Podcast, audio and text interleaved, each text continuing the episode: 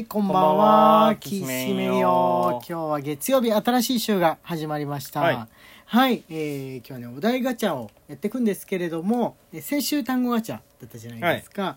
えーですんで、今日は久しぶりに、えーアプリを使って、えー質問形式で出される、えーお題ガチャのスタイルでやっていこうと思うんですが、ジャンルをね、決めなきゃいけないんですけれども、うん希望ある前ね気軽に話そうとかなんかそういう普通のやつやったんですけどもテーマを決めてトークしよう、うん仲良くなろう、えー大喜利しよう。自己分析してみよう、えー恋愛トーク。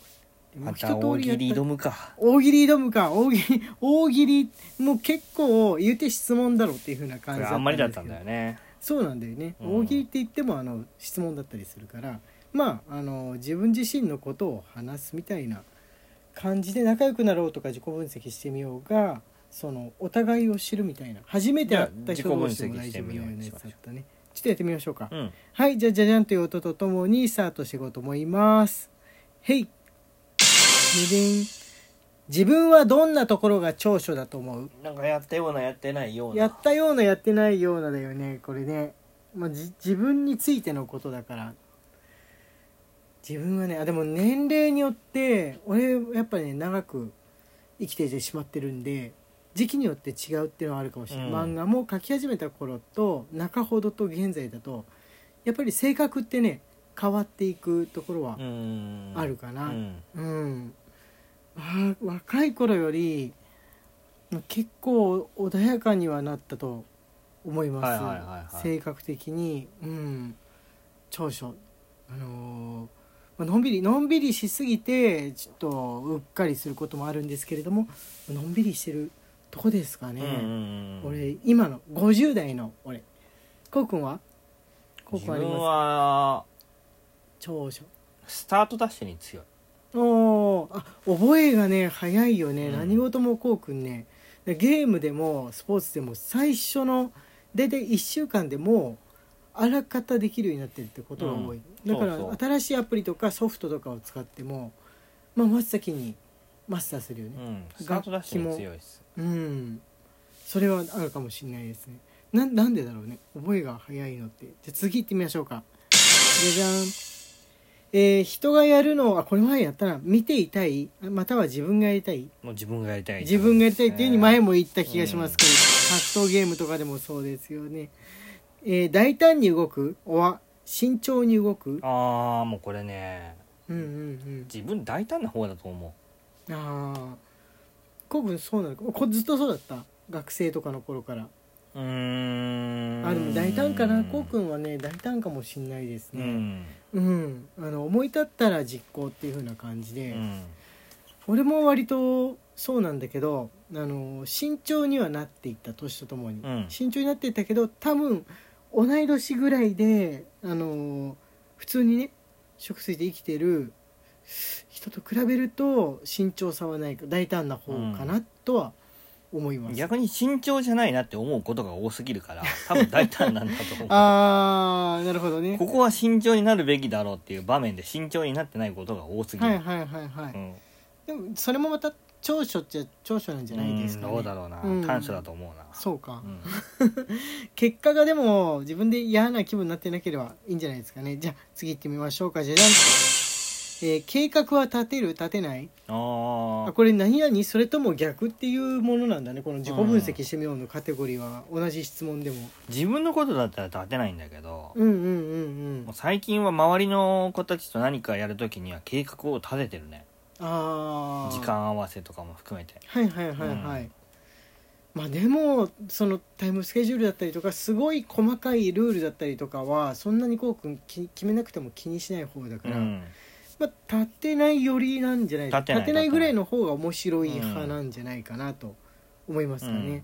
うん、俺は、まあ、車運転するようになってからルートだったりとかそのたどり着くまでのことみたいなものに関しては旅行でも移動でも少し立てるようになったかな。はい。うん、やっぱ歩きとか電車と違って歩きってゆっくりだからちょっと考えながら行けるし電車はまあ運んでくれるわけじゃないですか。うん車やっぱ運転してる人が多少計画性を持ってないとどうにもならない ところに行ってしまったりとかするから初めて計画的になったかも、うん。免許を取ってから。はいじゃあ次行ってみましょう。じゃじゃん。えっ、と現状の不満なことを3つ挙げるとしたら何？これなんか前やったようなやったような。やったような気がするから飛ば飛ばしますか？飛ばします？はい。特に3つってちょっと多くない、うんだって他全部言ったのに周りにどんなことで認められたい？あこれなんか珍しくうん。一種類。一種類でそれも何々その逆とかじゃなくて自己分析。あこれでもね自己分析っていう感じはありますかね。うん。うん。どんなことで認められたい？自分の書いた作品が面白いって言ってもらえたらそれで満足かな。うん。創作をしてる人はもう結構ねそれに尽きるんじゃないですかね。別に絵に限らずその音楽でうもん。そうだろうし、うん。演劇とかでもそうだと思うしもう YouTube とか作ってる人でもそうですよね、うん。だからそれ以外で自分が仕事としてそのなりわいとしてやってること以外でとかってなんかある。ちょっとした成績癖ルックスのどこかみたいな感じで。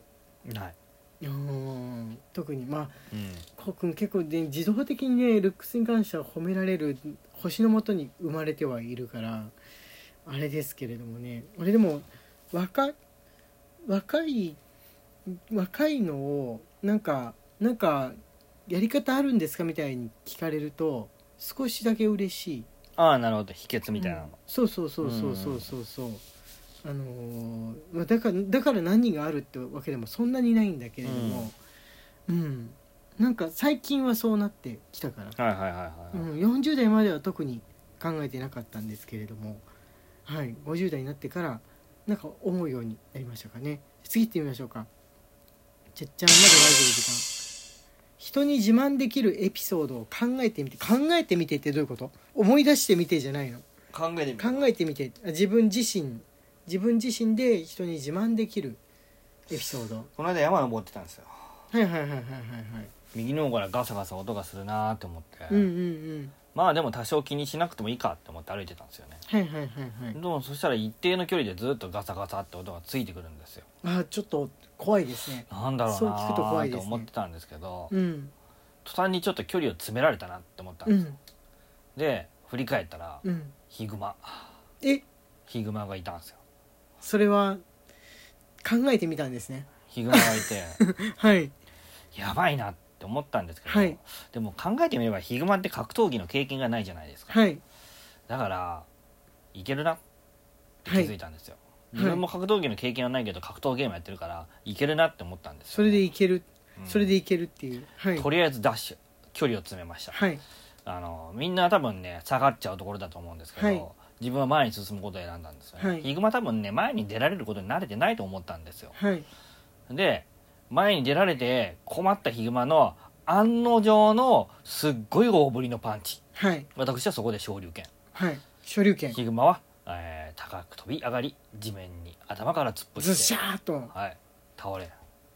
で私は人知れず脳を折りました俺より強いやつへ会いへ行く。うん竜その一言を残し竜ですね。はい。竜ですね。竜最初バキ方面かなどっちかなっていうふうに思ったんですよ。俺今ちょうどあのバキを全種類読んでてどれどれのだったかな？ハンマーバキだったかな、うん。カマキリと戦ってるやつ。想像上のカマキリの。戦ってるやつ読んでたからそれの方面かなって思ったら竜でした。竜で竜のエピソードでした。あのねカマキリと戦うやつ面白い。一番面白いバキで。あれ医師のガラスの仮面。ゴキブリの師匠とアガメ。ンみ見えてきた。見えてきた。あの子千の仮面を持っているみたいな感じのやつでもうあの LINE 漫画とピッコマで大体分散してねバキっていっぱいシリーズがあって読めるんですよ、うん。外伝もあって外伝に至っては他の人が書いてるからね。うん。他の人が書いてるやつもほとんど同じ絵っていうね大体なんか少女漫画っぽく変えたりなんだりされるのかなと思ったらちゃんと全部バキのノリでバキの絵してるからうん。斎、藤直樹さんの以外は全部バキの作者かなって感じで書けうてるから、ん。俺はびっくりしてる。うん。そして全種類読んでる。あのねウェブで読むと最初の10話ぐらい読めるじゃないですか、うん。だから全部同じ進捗になってるから話が混乱うん。話が混乱しやすい。20年間分ぐらいのやつを読んでるっていうねちょっとずつの進捗で。はい。これはあのもうなんかこうくんので満足したから次の行ってみましょうか。はい。はい。ででん。これ最後かな。昔好きだったことを今はできてる？うんどういうこと？うん。まあお俺にとってはだから絵描くの好きな子供だったけど今も描いてるみたいな。ああ。一個できてないのあるんだよな。あー。そうですね。できてないのを思うのもあれかもしれないですね、うん。絵に関しては、まあ、できてできてることも証明できちゃってるから、面白くないんで。はい。あの何ができてる？よ横乗り系のスポーツ。スケートボードとかはいはいはい。サーフィンとか、はいはいはいあはい。のスノーボードとか、はい。一度乗り方を覚えたらこの3つって、まあ、共通点があるんで乗れるんですけど、うん。もう怪我をすることが許されないからできないんですよね。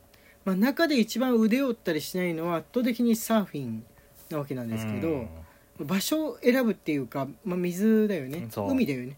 プールでできないじゃん。そう。もうだから海っていうそれも波があってサーフィンを許可されてるところの海じゃないとうん、できないんで、だからまあ横乗り系のスポーツっていうのがもうできないこ海外行きますか？サーフィンできるとこ。で水が汚すぎないとこね、と、うん。まあ、こうくんインドネシアでやったはいいけどその海の水が汚すぎてその後い胃腸の病気になったからその問題もある、うん。海の難しいのはそその問題もあります。はいって言ってるうちに時間がやってまいりました、えー明日は食べ物トークをやっていこうと思っております。